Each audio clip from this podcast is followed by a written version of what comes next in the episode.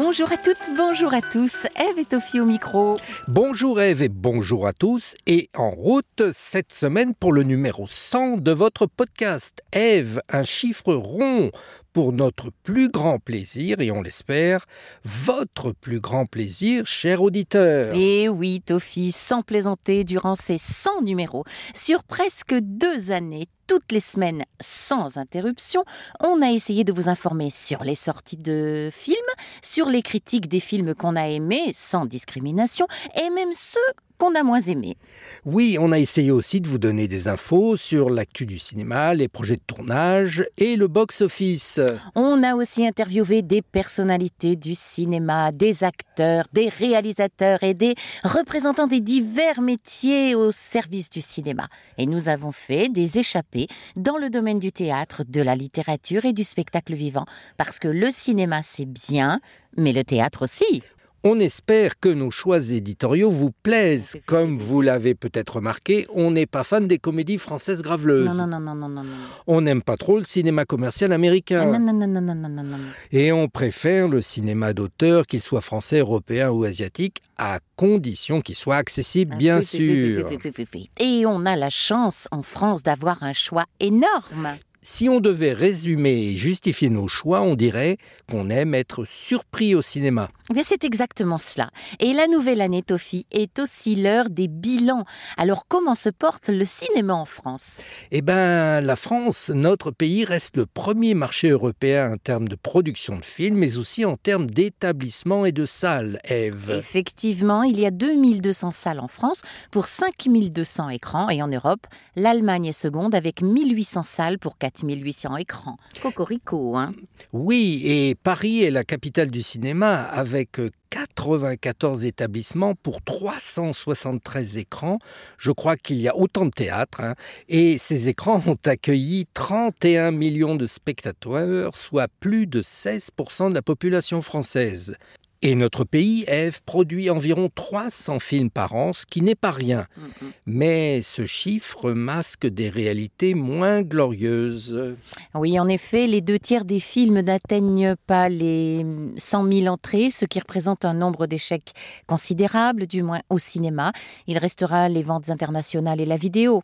À ce constat, le CNC, le Centre national du cinéma, répond que ce chiffre permet une part de marché élevée il entend par là par rapport aux films européens, américains et autres.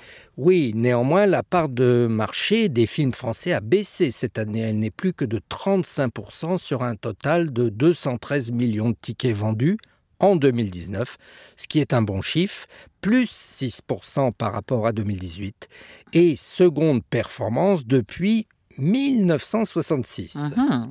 Cette réalité masque aussi des profondes disparités chez les spectateurs et chez certains acteurs du métier. L'année 2019 a été celle de baisse de la population des jeunes. Les moins de 25 ans ne représentent plus que 28% des entrées et ce sont les plus de 50 ans qui prennent le relais avec 44%. Ils étaient 15% dans les années 90.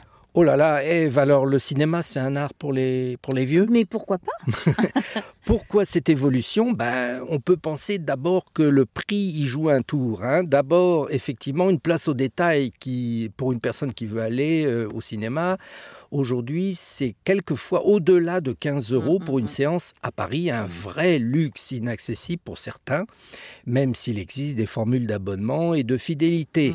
Et ces 15 euros, on peut les mettre en perspective avec un abonnement mensuel à un service de streaming illimité. 15 euros, c'est beaucoup. Et oui, et enfin, pour conclure ce rapide survol du cinéma en France, on assiste à une concentration des acteurs.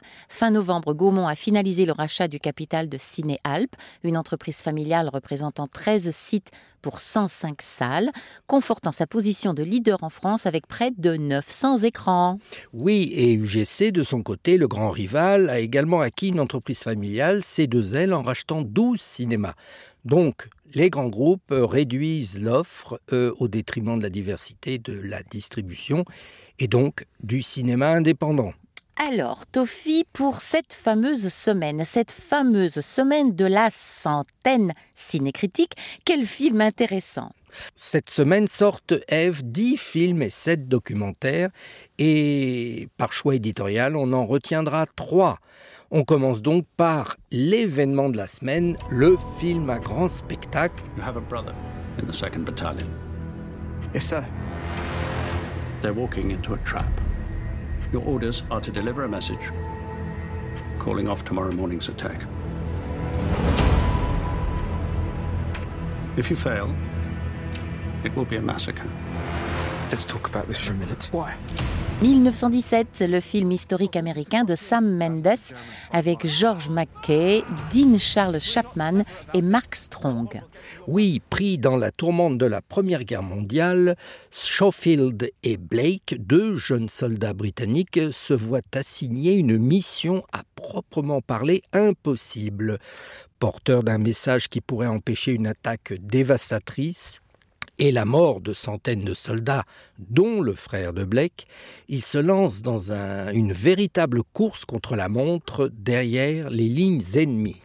Sam Mendes est l'auteur de films qui sont presque des classiques aujourd'hui, comme American Beauty, Les Noces Rebelles et deux épisodes récents de James Bond qui ont compté Skyfall et 007 Spectre. Inspiré des histoires du grand-père du, ré du, réalisateur Sam Mendes, qui a été sur le front de France euh, durant la Première Guerre mondiale, ce film à grand spectacle utilise de longs plans séquences très immersifs. La caméra ne lâchant jamais les protagonistes. Tourné au Royaume-Uni, le film est un bel hommage aux soldats de cette sale guerre et une prouesse technique, mais est-ce suffisant? Oui, on a vu le, ce film Eve en avant-première et à l'issue de sa projection, on est surpris évidemment par les aspects techniques vertigineux, mais on constate aussi un manque d'empathie pour les personnages. Comme si on restait en dehors de l'histoire et qu'on voyait défiler à l'écran un superbe reportage du front de guerre sans identification possible. D'où vient cette distance? Eh bien Eve, j'y ai beaucoup pensé. Je mm -hmm. pense qu'elle vient peut-être des choix de mise en scène et des interprétations. D'abord, le, choix des plans séquences dynamiques et spectaculaires où la caméra suit de face ou de dos les protagonistes pendant pratiquement tout le film freine l'empathie et l'identification et cette distance est renforcée par les interprétations qui sont moyennement convaincantes. Il reste néanmoins un film à la production originale qui repousse les limites de l'immersion dans l'action, un spectaculaire et bel hommage aux soldats, mais à contrario un film un peu froid et distant. Mais c'est à vous d'aller le voir pour vous en faire une idée que diantre. Bien, et ben second film de notre sélection Eve, c'est encore un film américain. I couldn't have done any of this without my beautiful bride, Hunter. I feel so lucky.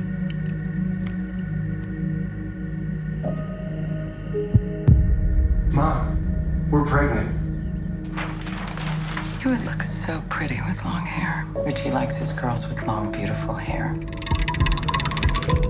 Oui, avec Swallow, qui est un drame américain de Carlo euh, Mirabella Davis, avec Hayley Bennett, Austin Stowell et Denise O'Hare. Hunter semble mener une vie parfaite aux côtés de Richie, son mari qui vient de reprendre la direction de l'entreprise familiale. Dès lors qu'elle tombe enceinte, elle développe un trouble compulsif du comportement alimentaire, le pica, caractérisé par l'ingestion d'objets divers. L'ambiance du film, oui, démarre comme une fable féerique qui raconte l'histoire d'une princesse des temps modernes au quotidien un peu creux, flanquée de force dans une espèce de prison de verre où elle suffoque de l'intérieur. Et l'actrice Halle Bennett y joue là une partition terriblement efficace, coincée entre la poupée Barbie et l'épouse malheureuse. Le cinéaste y distille progressivement un événement gênant, très gênant parce que réaliste. On parle ici de troubles du comportement alimentaire qui viennent gripper le paradis terrestre de ce couple américain bien propre sur eux. ce film est vraiment une expérience radicale très originale euh, qui vous sort de votre zone de confort, hein, donc sous la forme de critiques acerbes et efficaces de la condition féminine dans notre société riche et contemporaine. Et, et de la fragilité bouleversante d'une femme devenue impuissante par la force d'un mariage.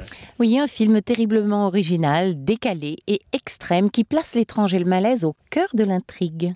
Voilà, et le troisième film de notre sélection euh, cette semaine, Eve, est français. C'est vrai ce qu'on raconte sur tes rapports avec Léon Blum? Tu serais prête à tout laisser tomber pour suivre un vieux politicard Vous êtes là, Vous n'en faites qu'à votre tête. dans ma tête, y'a que vous. Je ne rêve que de vous, c'est une belle déclaration, Tofi, n'est-ce pas Donc Je ne rêve que de vous, c'est le drame historique français de Laurent Heinemann avec Elsa Zilberstein, Hippolyte Girardot et Émilie Duquesne. 1940, Jeanne Reichenbach renonce à sa vie confortable pour lier son destin à celui de Léon Blum. Elle l'aime depuis l'adolescence et sacrifie sa liberté pour l'épouser à Buchenwald où il est enfermé. Ils survivront. Ce film français que nous avons également vu raconte l'histoire peu connue de la vie de Léon Blum, homme politique français et figure du socialisme, et notamment sa période pendant l'occupation. Blum fut l'un des dirigeants de la section française de l'internationale ouvrière et président du Conseil des ministres, l'équivalent aujourd'hui d'un premier ministre à deux reprises en 36 et 38. Mais le réalisateur Heinemann dresse avant tout le portrait d'une femme éperdument amoureuse, interprétée par Elsa Zilberstein, entre élégance et détermination. Oui, Eve, mais, il y a un mais, on a du mal à rentrer dans ce film, à la reconstitution historique un peu trop propre, hein. un jeu des acteurs un peu théâtral et une description d'une passion un peu trop contenue entre les deux amants. Mais, mais ce qui nous a marqué aussi, malheureusement, c'est la reconstitution historique qui manque furieusement d'ampleur, probablement pour des raisons de budget. Oui, pour résumer, on reste très mitigé sur ce film, dont l'idée de départ semble intéressante, mais dont la réalisation souffre d'une mise en scène qui manque d'ampleur, de moyens et de passion. Voilà, paradoxal pour décrire justement une passion amoureuse, non? Ben oui.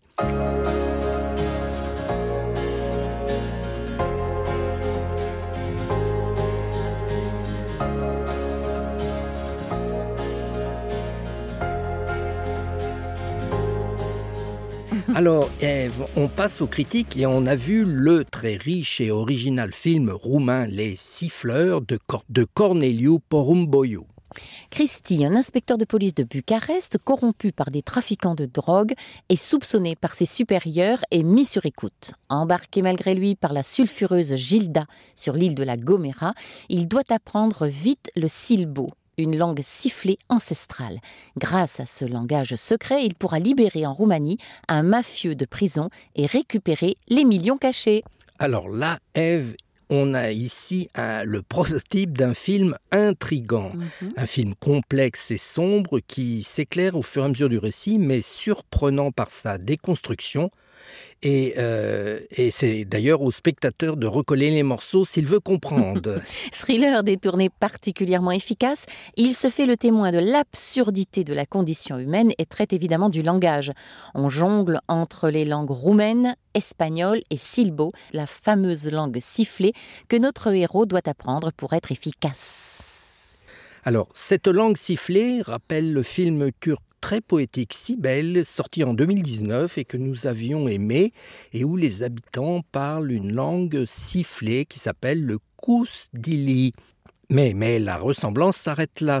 Ici, on est en présence d'une réjouissante satire de film noir sur fond de corruption et de surveillance généralisée avec tous les archétypes du thriller, policier, trahison, mensonge, caïd à libérer, magot à récupérer, faux semblant à tous les niveaux, gueule partibulaire et femme fatale. Bref, on ne s'ennuie pas. On vous l'a dit, un film ténu et inventif qu'on vous recommande. Enfin, pour terminer, on vous propose, cher auditeur, une nouvelle rubrique. C'est la rubrique Toujours à l'affiche. En effet, trop de films sortent chaque semaine et avec cette rubrique en fin d'émission, on vous rappelle les films qu'on a aimés, qui sont toujours à l'affiche et que vous n'avez peut-être pas encore eu le temps de voir.